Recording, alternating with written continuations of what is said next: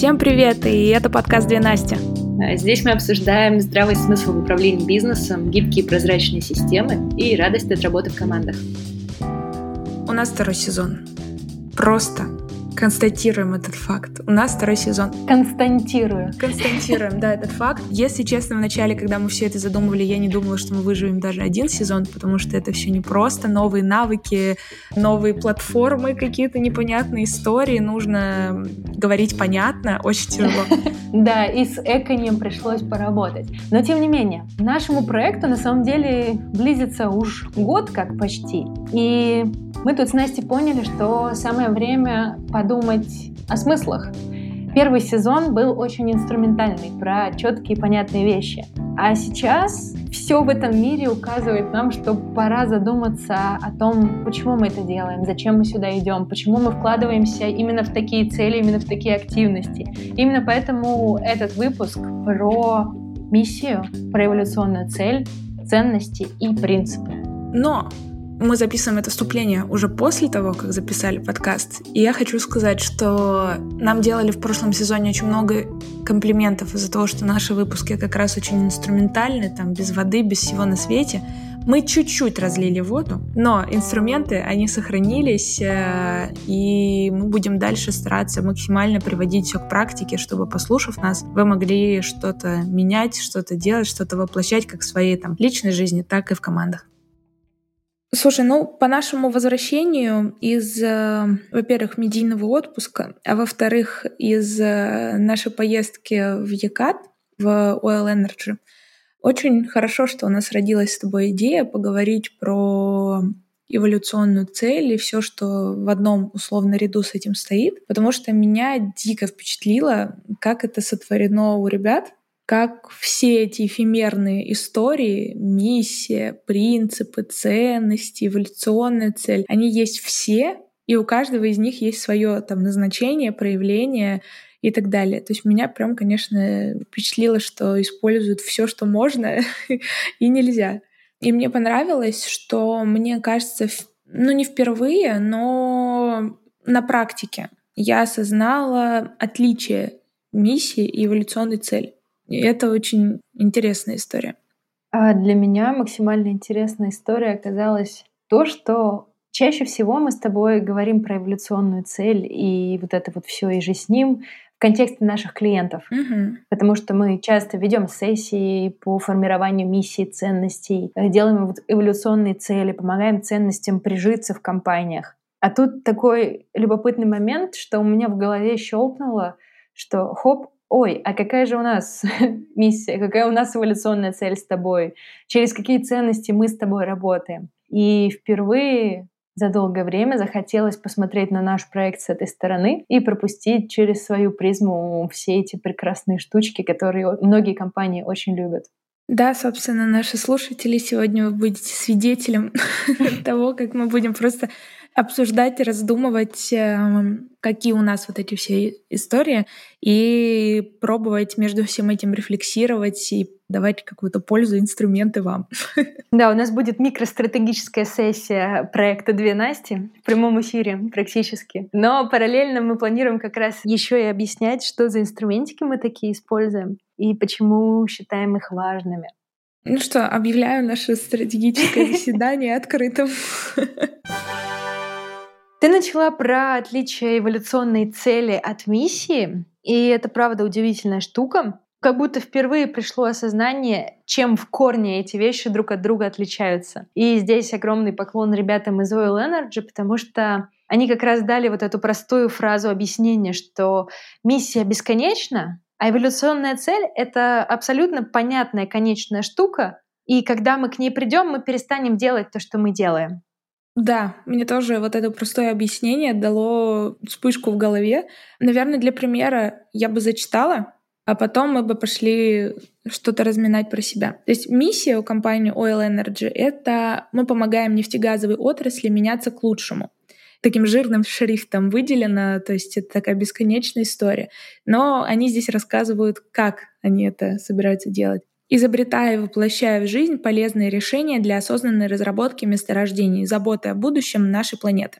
И это такая вещь, мне кажется, которая не имеет конца и края, всегда можно стремиться сделать лучше. Всегда можно стремиться сделать какие-то новые открытия и разработать какие-то новые инструменты. А вот эволюционная цель звучит так. Все скважины в мире построены и эксплуатируются бережно, с применением качественных и безопасных материалов. Очень конкретно. Да. И в тот момент, когда это станет нормой, то, по сути, эволюционная цель компании либо изменится, либо компания прекратит свою деятельность. Ну, типа того, да. И вот тогда вопрос к нам с тобой. Мы очень долго разминали историю с тем, ради чего мы работаем, для чего мы сопровождаем компании, зачем мы подталкиваем изменения, зачем мы иногда играем роль занос в заднице для людей, которым очень сложно менять, и они привыкли работать в том формате, в котором они работают. И не лезьте, отстаньте от нас. Вот, но мы все равно лезем, все равно это делаем, подстраховываем, помогаем. Блин, почему мы это делаем?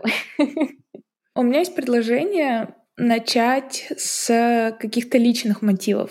То есть покопаться в тебе, покопаться во мне и понять ну, личностные какие-то истории, а потом их э, соединить, и они выльются, мне кажется, в э, какую-то общую.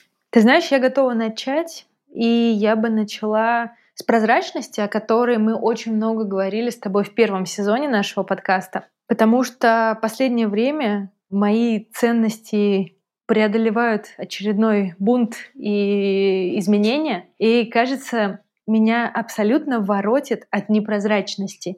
Вот когда, например, говоришь с человеком и понимаешь, что какой-то он мутный, что-то он не договаривает. Или приходишь в компанию, вот даже просто консультантом со стороны смотришь и понимаешь, блин, какие-то они мутные ребята. И вот эта вот мутность, она как раз в том, что что-то не договаривается, что-то не до конца видно, что-то не проговаривается. Ну, например, я хочу тебе сказать, что я чем-то недовольна, но я не могу прямо тебе это сказать, я говорю это какими-то окольными путями. И вот на все такие вещи у меня дикая аллергия, меня на физическом уровне начинает подташнивать. Особенно это жестко проявляется, когда я попадаю в новые компании, с которыми только-только начинаю работать. И на первых же этапах я начинаю встречаться с непрозрачностью. Ну, например, когда человек высокомерный, но он делает вид, что он не высокомерный и всячески облекает свои слова в очень э, понятную, приятную и такую типа равностную форму. Но за версту сквозит обратное. И вот это я называю непрозрачностью. И здесь большой вызов для нашего проекта, потому что мы, с одной стороны, хотим быть сами прозрачными, с другой стороны, мы хотим делать клиенту эту прозрачность. И хочется, чтобы и с той, и с другой стороны оно соответствовало. Но быть самой прозрачной — это тоже, простите, полная задница, потому что не всегда это так просто. Вот, наверное, это мой мотив того, что мы делаем. Один из, я бы сказала. А, мне он тоже близок. Я не буду его разворачивать. Ты его очень хорошо расписала со всех сторон. Мне также близко это понятие. Близко в жизни. Несмотря на то, что как бы личностно я люблю иногда играть. Э, ну, ты знаешь мою любовь к кокетству. Но я недавно себя поймала на мысли, что даже с мужем это кокетство, оно очень прозрачное. Он знает, что я кокетничаю. Кстати, я тоже знаю, когда ты кокетничаешь, когда ты это делаешь там с какими-то другими людьми или со мной. Ну, короче, это видно. Ты прозрачная кокетка. Ох, лол, простите. Всем, всем все ясно. А я задумалась, знаешь, о чем? О том, что, ну, типа, эволюционная цель или миссия. А есть ли у меня миссия там жизни? То есть ты пошла с какой-то ценности, которая тебе важна, и что она должна, ну, там, скорее всего, укладывается в нашу с тобой деятельность. У меня мысль ушла в сторону какой-то миссии, которая меня бьет по щам каждый раз, когда я от нее ухожу. А, я не могу, наверное, назвать это смыслом жизни, ну, фиг его знает, какой он. С точки зрения деятельности, если я вдруг ухожу, короче, от этого, меня всегда жизнь как-то это немножко поддает под зад и говорит том, что вернись на свою стезю. А от этого это от чего? А от этого это от того, чтобы помогать людям э, лучше коммуницировать. То есть в себе мне надо было, и я продолжаю максимально развить навыки коммуникации. Э, навыки понимания, навыки вот какого-то построения взаимоотношений, навыки сотворчества. Я очень не командный игрок, и где-то я была именно аутсайдером, и поэтому не командный игрок, где-то наоборот, впереди планеты всей, и поэтому не командный игрок. И я понимаю, что мне надо максимально прокачаться в этом искусстве, преисполниться этой мудростью. Буквально там с 14 лет я начинаю помогать это делать другим, то есть помогать понимать друг друга и выстраивать какие-то вот эти коммуникативные связи и выстраивать вот эти отношенческие рельсы, на которых потом можно ездить и ну, нормально что-то делать, нормально строить. У меня был там и в отношениях опыт, я помогала это настраивать, и вот в организациях сейчас мы это делаем с тобой, потому что мы реально прокладываем вот эти рельсы, по которым люди потом ездят и могут нормально коммуницировать сначала на базовом уровне, а потом строить именно взаимоотношения какие-то более глубокие. И это всегда-всегда со мной. То есть э, неважно, на личностном уровне, на уровне моей деятельности, в семье тоже максимально. Там друзья во мне очень много ценят именно этот момент. И э, ну, если я как-то проявляюсь не с точки зрения человека, который хорошо умеет коммуницировать, все такие в смысле. У тебя такое тоже бывает, но я еще качаюсь, я еще качаюсь, нет предела совершенства в этом плане. Нереальную ответственность это накладывает на самом деле. О, да, да, да. Как это, это уже другой разговор. А вот сюда же у меня есть прикольный пример. Недавно фасилитировала встречу в команде, и заказчик, который не участвует в этой команде, просто пришел поглядеть на встречу. И он мне такую в личку пишет. Настя, это было осуждение только что, не делай так, пожалуйста, больше. Я такая, чего? И поняла, что я очень грешу иногда тем, что я категорически не люблю в коммуникации и стараюсь этого не допускать, выстраивая взаимоотношения в других командах. А когда я проповедуя такие штуки, начинаю делать это сама, это вдвойне ужас, и это бросается в глаза, и это бьет больно по мне в том числе. Поэтому хочется в первую очередь быть самой примером. Да, самой транслировать, самой быть примером. Это ответственность, потому что когда люди прочекивают, что это твоя там стильная какая-то сторона, или ты это начинаешь там декларировать, или еще что-то, или твоя деятельность связана с этим, потом, конечно, за тобой пристально глядят, когда уже мы будем записывать видео подкаст, чтобы я могла жестикулировать. Ну. Так, хорошо, мы накопали с тобой прозрачность, мы накопали с тобой, мне кажется, ценность взаимоотношений и ценность хорошо построенной, прекрасной коммуникации. Ну, что нам это важно, что у нас вот такие вот личностные с тобой истории. Мне еще одна история приходит на ум, которая мне адски важна, и на которую, я надеюсь, мы с тобой когда-нибудь сделаем тоже прям отдельный выпуск. И про комфорт, и про целостность. Вот все это про одно. Мне очень важно оставаться собой, мне очень важно быть собой, где бы то ни было. Мне очень важно ощущать себя комфортно, не притворяться, мочь проявляться так, как мне, ну, мне хорошо. Я осознаю, что есть границы там других людей. Ну, то есть проявляться так, как мне хорошо, не нарушая там границы других людей. То есть там и в опыте консалтинга, ну, мы много раз с это обсуждали, поэтому я так за финале, что типа ходить в рубашечке на сессии зачастую это не про нас. Прийти в кедах, там, футболке — это наше. Даже в таких мелочах это очень сильно проявляется. Мелочи мелочами, но чтобы быть целостным, нужно очень хорошо слышать себя. Да. Потому что если ты не понимаешь, что для тебя важно, если ты не чувствуешь себя, свои потребности, то и потребности в целостности нет как в таковой. Она может быть неосознанная, когда, например, я прихожу на работу, и мне плохо я ничего не могу понять, почему мне плохо. А потом уже, если начать копаться, может выясниться, что просто я не могу быть там с собой в полной мере. Вот ты про рубашечки начала, тоже вспоминая наш с тобой опыт консалтинга более классического, тоже же приходилось соответствовать обстоятельствам, выглядя более официозно, общаясь немножко другой речью, чем мы привыкли. И вот здесь конфликт, который неизвестно как разрешить. То ли это предательство собственной целостности, когда мы строим из себя то, чем мы не являемся. Либо это нахождение баланса между внешними обстоятельствами и чем-то внутренним. Вот я до сих пор для себя окончательно не ответила на этот вопрос. Но в кедах и футболке мне больше нравится. А, ну, знаешь как, мне кажется, что когда ты ощущаешь предательство себя, это уже все. Значит, ты точно нарушаешь целостность, и никакой баланс внешней среды здесь э, не нужен. А когда ты просто можешь быть и такой, и такой, и это тебе не больно, то вот это поиск там условного баланса. Да, соглашусь. Хорошо, с целостностью, мне кажется, развернули подробно, да?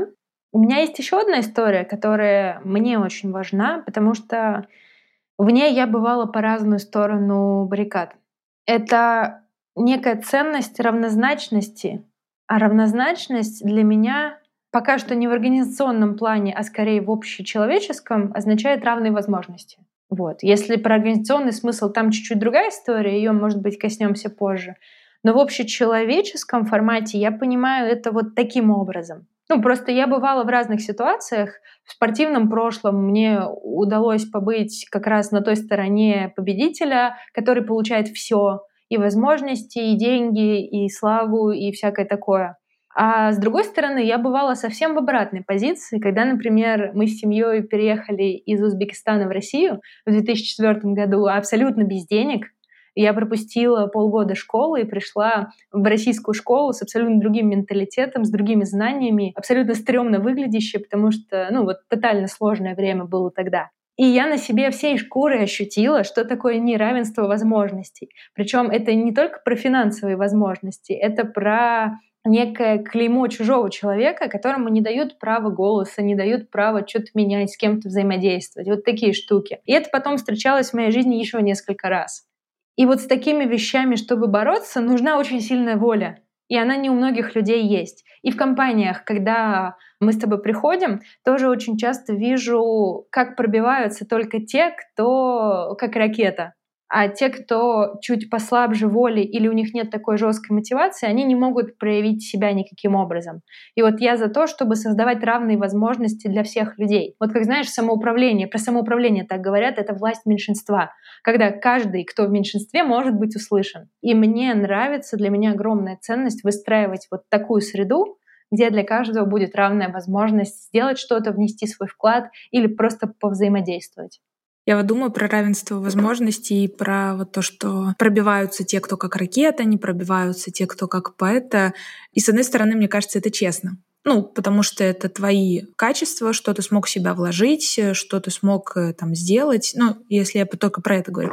Это честно потому что ты такой, и ты трудился над собой, или там это твой характер и так далее. Но мне нравится история с тем, что подумать о других. То есть ориентироваться не только на тех, кто как ракета. То есть система, чтобы была заточена не только на тех, кто там с определенной стратегией поведения, чтобы она была разная, чтобы были возможности, воспользоваться возможностями мог каждый. А воспользоваться он или нет?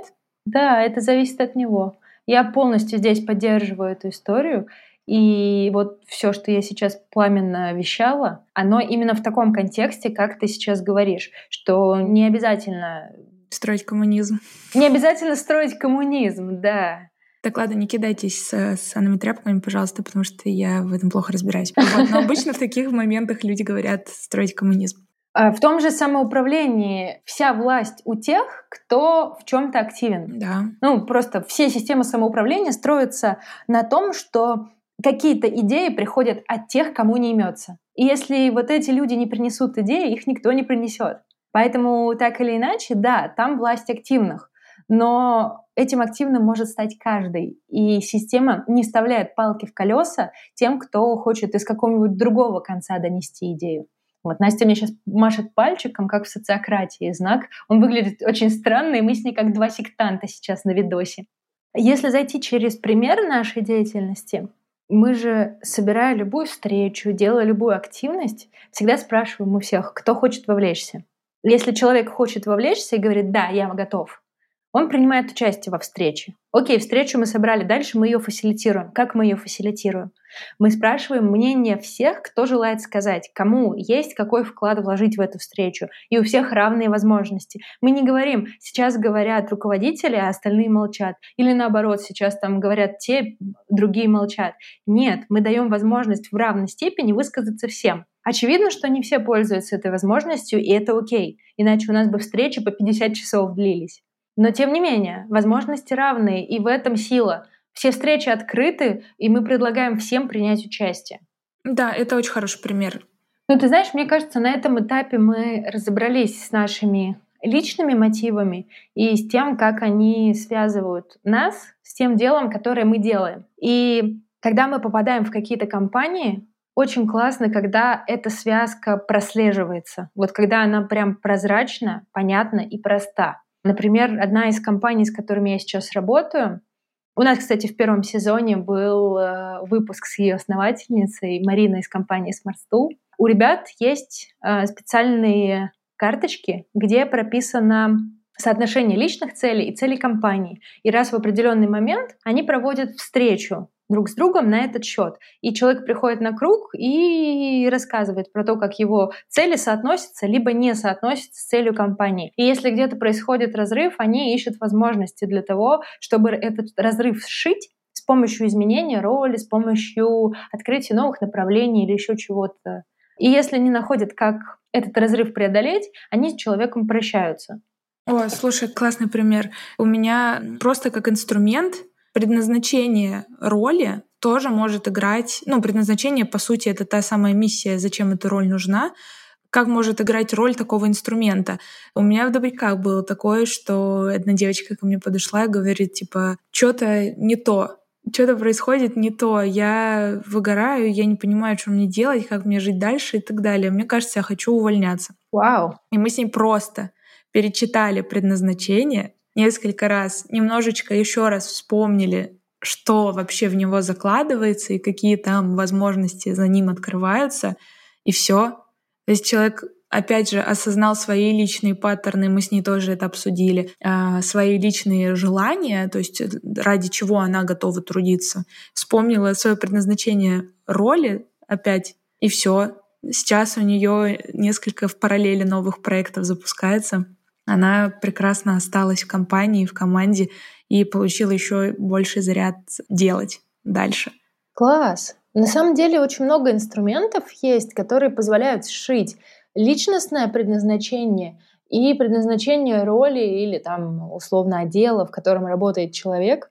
Просто важно держать на этом фокус, а очень часто это забывается. Это правда. Но у нас вот по сути с ней был one-to-one, как там в традиционных организациях это называется. У нас нет руководителя, но я вот, моя роль в организации такая, что я помогаю как бы разбираться вот с такими ситуациями. Ну, она подошла ко мне, у нас такой был one-to-one обзор роли, обзор э, там, личных мотивов, примерно так, как у Smart Tool по карточкам. Здесь у нас это было вот по нашей истории, где у нас зафиксированы зоны ответственности. Ух, надеюсь, я не переврала смарт-туловскую технологию. Ребята, если вы слышите меня, поправьте потом. Если что, ты придумала новое. И вот мы сейчас ездили в Oil Energy, и в социократии 3.0 есть паттерн, который называется коллегиальный обзор. Я очень удивилась, когда они сказали, что его можно применить к как бы роли, к домену, к кругу, а можно применить к личности. И это очень классно, когда можно сесть вместе со своими коллегами, с кем ты активно взаимодействуешь, вообще поговорить тоже о своих мотивах, о своем развитии, о своем соотношении вообще к компании, своей позиции. Мне кажется, это очень здорово. Просто с коллегами так это дело обсудить. Но это целый паттерн, и это регулярно проводится. А, знаешь, мы сейчас обсудили с тобой ценности, через которые мы действуем. И мне кажется, они прекрасно вытекают в эволюционную цель, которая для нас важна и ради которой мы работаем. По сути же, вот все, что мы делаем сейчас, это такие немножко странненькие инструменты управления. Фасилитация, всякие паттерны самоуправления, технологии равноценности и включения и вовлечения всех людей, горизонтальное взаимодействие — оно иногда для людей непривычно и вызывает много сопротивления, особенно в иерархичных компаниях. И мне кажется, что наша эволюционная цель в том, чтобы вот такие инструменты взаимодействия, коммуникации и управления стали нормой в нашей стране. Чтобы условно, например, когда мы с тобой будем заканчивать когда-нибудь нашу трудовую деятельность через много-много лет, в любой компании было абсолютной нормой взаимодействовать по горизонтали, применять равноценные инструменты принятия решений, фасилитировать и вот это все. Когда мы бы пришли в компанию со своими инструментами, они бы нам сказали, да мы и так все умеем. Вот так я бы, наверное, видела нашу с тобой эволюционную цель. Что наша эволюционная цель в том, чтобы к нам больше не падали заявочки? Получается, что так, с одной стороны. На самом деле это нормально. Вот, кстати, тоже такой момент, мне кажется, осознать вообще, а что твоя эволюционная цель — это по факту конец твоей деятельности.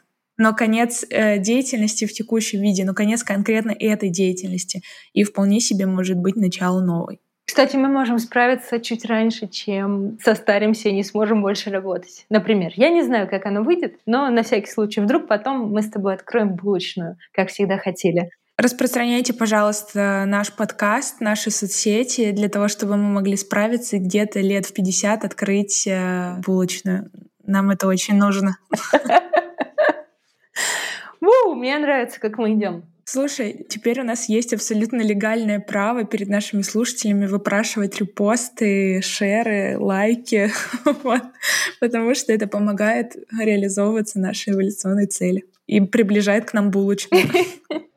Хочется сейчас перейти от такого глобального к более инструментальному, что ли. Мы с тобой еще недавно говорили про различия ценностей и принципов. И очень часто те команды, которые мы сопровождаем, не очень понимают, в чем разница.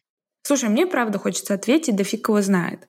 Потому что, мне кажется, каждый понимает по-своему. И вот нам с тобой с эволюционной целью и миссией там пришла какая-то лампочка в голову из-за Oil Energy, и классно на данном этапе. Мне кажется, что все может измениться, и мы будем понимать это по-разному. Но для меня, например, ценности и принципы, они могут меняться. Вот это первое, что я хочу сказать, как для меня. То есть э, мне кажется, что ценности и принципы могут меняться, и я замечаю по своей жизни и жизни там организаций, что ценности могут меняться. И даже скорее они будут меняться. Да, они точно будут меняться, и к этому стоит быть готовыми. И когда человек вот сейчас, я, например, сижу, я верю во что-то. Вот сейчас я верю в то, что мы все будем равноценны. И я готова жить ради этой ценности. Но парадокс в том, что совсем не факт, что через 10 лет я буду думать так же. Вполне возможно, что я буду думать как-то иначе. От этого немного больно, потому что мне кажется, сейчас это таким жестким, фундаментальным фактором внутри меня. Но да, да, все может поменяться, и, скорее всего, оно так и сделает. Ну, слушай, пошатнем твой фундаментальный фактор тем, что 10 лет назад вряд ли ты думала так. Ни за что на свете, конечно. Все так, все так. И это, наверное, первая история, потому что я хотела начать свое, знаешь, на автомате свое объяснение того, что такое ценности, с того, что это какие-то такие вечные, максимально важные там вещи внутри для человека. Но это неправда. Устойчивые. Да. Но это уже сейчас для меня неправда. А, знаешь, хочется развести все-таки понятие ценности и принципы, потому что для меня это все-таки разное, но одно вложено в другое. Потому что принцип — это какая-то поведенческая окраска ценности. Ну, например, принципом может быть не обманывать. Но вот я через свою речь никогда не обманываю. Это я не про себя, это я условно. Про себя я такого, к сожалению, пока сказать не могу, и к этому еще идти и идти. Но тем не менее, через речь паттерн никогда не обманывать. И это может быть как раз принципом. Но этот принцип демонстрирует какую-то ценность. Например, ценность честности. И сама по себе честность — это непонятно что. Для разных людей это может быть разное. Для меня, например, ценностью может быть не обманывать, а для другого человека может быть не навредить, к примеру. И это будут совсем разные вещи, через совсем разные принципы описанные. Вот. Поэтому классно, когда есть ценности, но еще лучше, когда они выражены через какие-то поведенческие истории, которые можно назвать принципами, например. Подытоживая, наверное, полезно будет сказать, что ценность — это такая большая верхнеуровневая штука, которая обозначает корневые убеждения человека, вот то, что для него важно. Например, что для меня важно? Для меня важна доброта. Но что такое доброта, не очень понятно. И эта доброта как-то должна быть проявлена в мир через какие-то принципы. И вот принципом доброты, например, может быть благодарность людям. И один из моих принципов — это благодарить других людей за вклад в мою жизнь и жизнь окружающих. Это действие. И через это действие, через этот принцип я проявляю свою ценность. Таким образом, мы получаем матрешку, когда у нас внутри большой матрешки ценности есть маленькие матрешки принципы, которые помогают через вот эти действия проявлять глобальную ценность. Прикольно. Есть ценность, она проявляется через принципы, а принципы проявляются через действия. Слушай, ну это тогда прекрасный инструмент для управления, получается, а не какая-то эфемерная, опять же, история, которая проявлена не пойми как. Это может быть вполне себе управляемый процесс, который можно двигать. Да, потому что он выражен через действие, а действие легче всего контролировать. Потому что, например, как я подумаю, мне сложно контролировать. Я уже подумала, а потом подумала о том, что я подумала. Вот. А как я делаю, я хотя бы успеваю чекать, что я делаю. И чекать, правильно я поступаю или мимо своих ценностей. Это ты про высокую осознанность, когда ты сам себя анализируешь. Коллегам еще тяжелее чекать, как ты думаешь. Невозможно. Но гораздо легче чекать и помогать тебе соблюдать какие-то правила, придерживаться каким-то принципам и транслировать какие-то ценности через твои действия. Все так. Давай тогда от теории к практике. Как наши с тобой ценности проявляются в нашей с тобой работе? Вот мы с тобой назвали 3-4 пункта, которые нам максимально важны, да, как личностям. За себя скажу, я согласилась со всеми теми, что ты сказала. Мне тоже, потому что они очень важны, и классно, что мы их принесли в наше общее дело. По тебе, по твоим кивающим историям и нашим с тобой раньше обсуждениям, я вижу, что ты соглашаешься с тем, что я наговорила, то есть что эти ценности для тебя тоже имеют большое значение. И, например, как ценность прозрачности проявляется в нашей с тобой работе? Что мы с тобой лично делаем для того, чтобы транслировать эту ценность? Кстати, вот здесь э, сразу потрясающий пример того, как мы начинали с тобой взаимодействие с одним из заказчиков, с одной из компаний, когда мы начинали строить там прозрачность.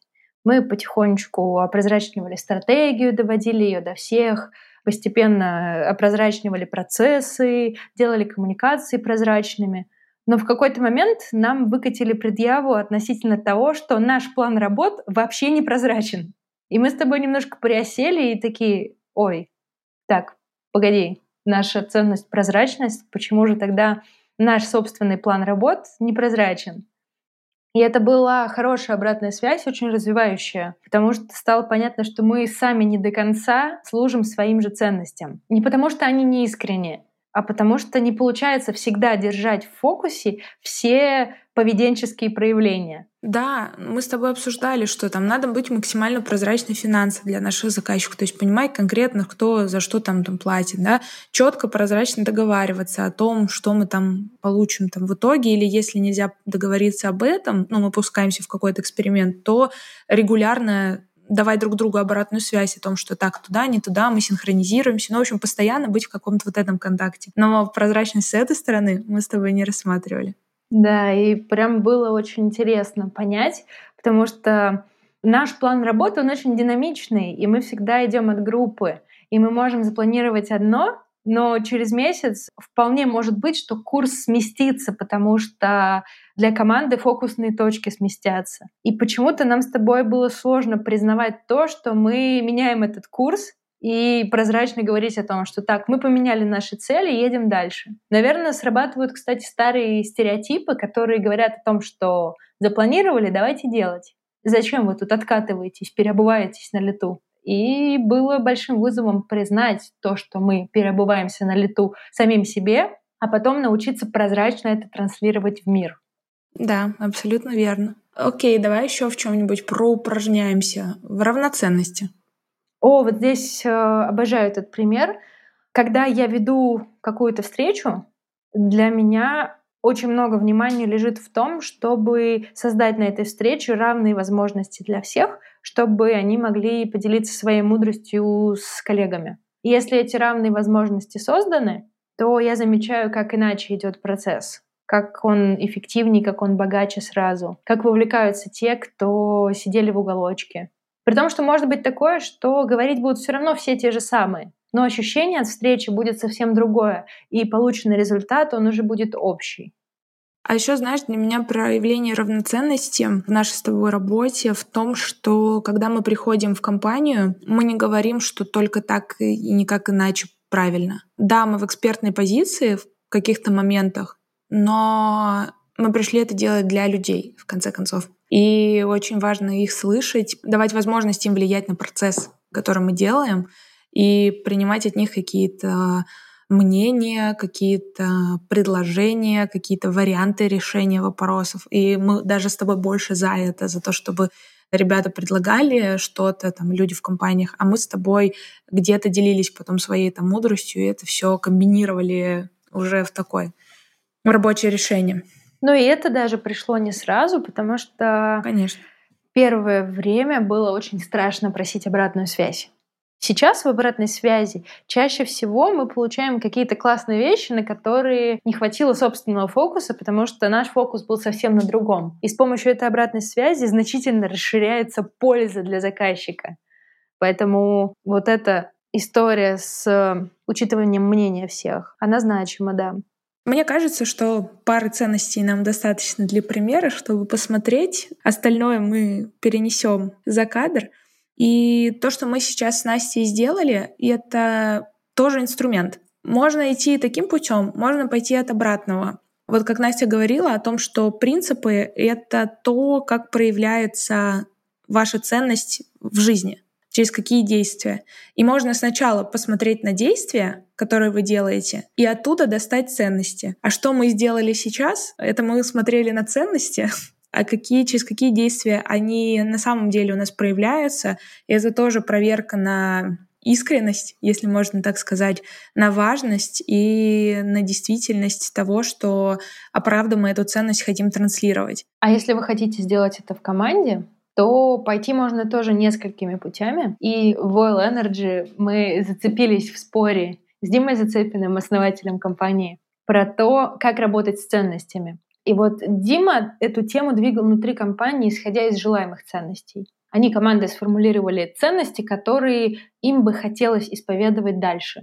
И дальше они уже под это дело разрабатывали систему управления, как они будут себя вести, как они будут их проявлять и так далее. Развивались под задуманные ценности. Я же сторонник обратного, и когда компания хочет сформулировать ценности, я всегда призываю сформулировать то, что есть сейчас в том, возможно, нелицеприглядном виде, в котором это есть сейчас. Потому что, когда мы приходим в компанию, очень часто выясняется, что, например, в компании заведены сплетни, или в компании принято подавлять людей в пользу каких-то властных полномочий. И это тоже ценность. Ценность — это не про зеленое, радостное и пушистое. Ценность — это про убеждения и про то, как эти убеждения проявляются в жизни. И если есть сплетни, значит, есть ценность, которая это порождает. И прежде чем формулировать желаемые ценности, всегда очень важно сформулировать ту картинку, которая есть сейчас. И делать это можно как раз через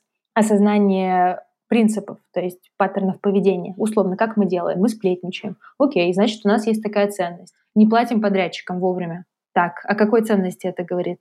Ну, а вот такой-то, допустим. И мы формулируем ту картинку, которую имеем на данный момент, и уже от нее рисуем план развития, как бы мы хотели жить, через какие ценности мы бы хотели мыслить. И вот эти вот два пути, я, честно, не знаю, какой правильный и более эффективный, но оба пути точно имеют место, и можно идти от желаемых ценностей и сразу к ним расти. А можно формулировать сначала текущую картинку, понимать точку А, и уже от точки А планировать точку Б, куда мы хотим прийти. Мне сейчас, знаешь, что пришло в голову? Что вот, ну, всегда у процесса того, чтобы сформулировать ценности, появляется какой-то драйвер. Вот, и какой-то хозяин этого там драйвера, кому он пришел. О, офигенно. Ради чего?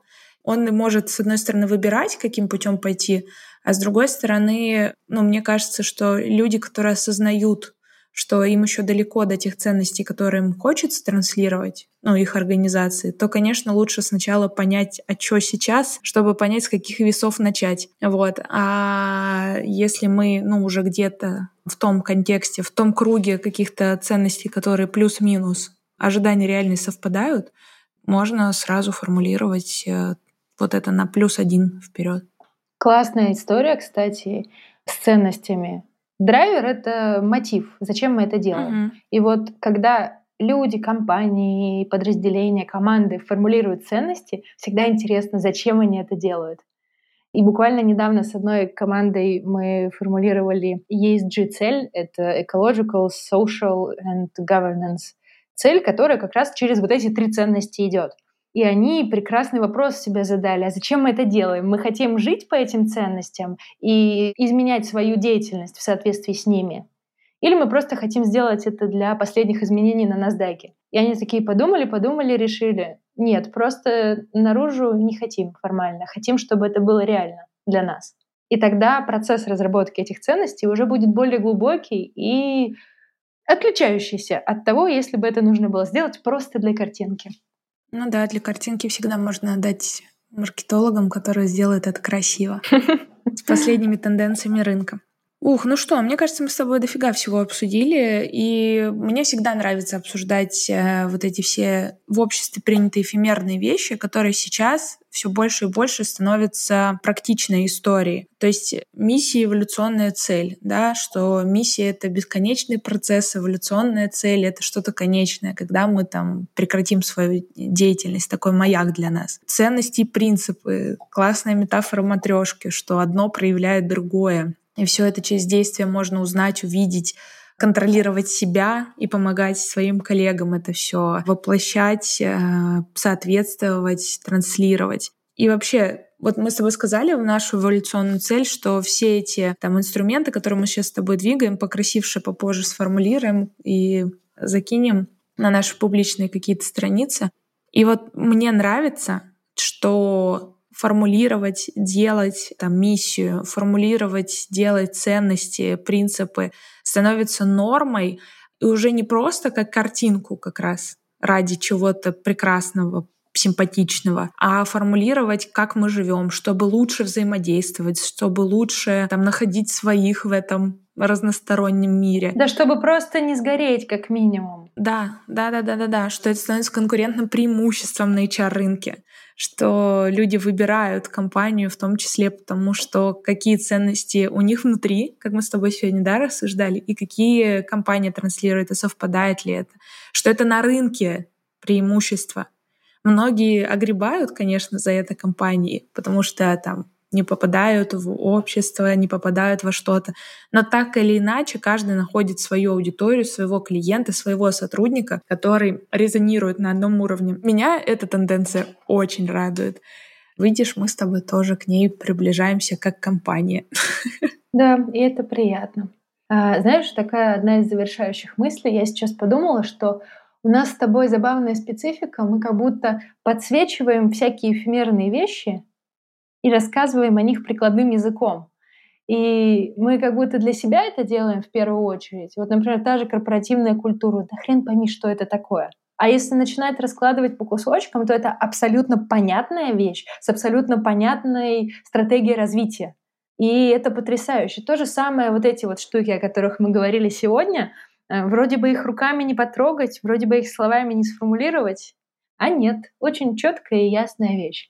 Вот. И я бы посоветовала, наверное, нашим слушателям, в случае, если вы интересуетесь вот такими вещами, там, эволюционной целью, миссией, или хотите их формулировать в компании, попробуйте для начала просто рассказать кому-нибудь из своих друзей, что это такое. И если вас поймут, значит, вы достаточно хорошо сами разобрались в том, что это такое и как это работает.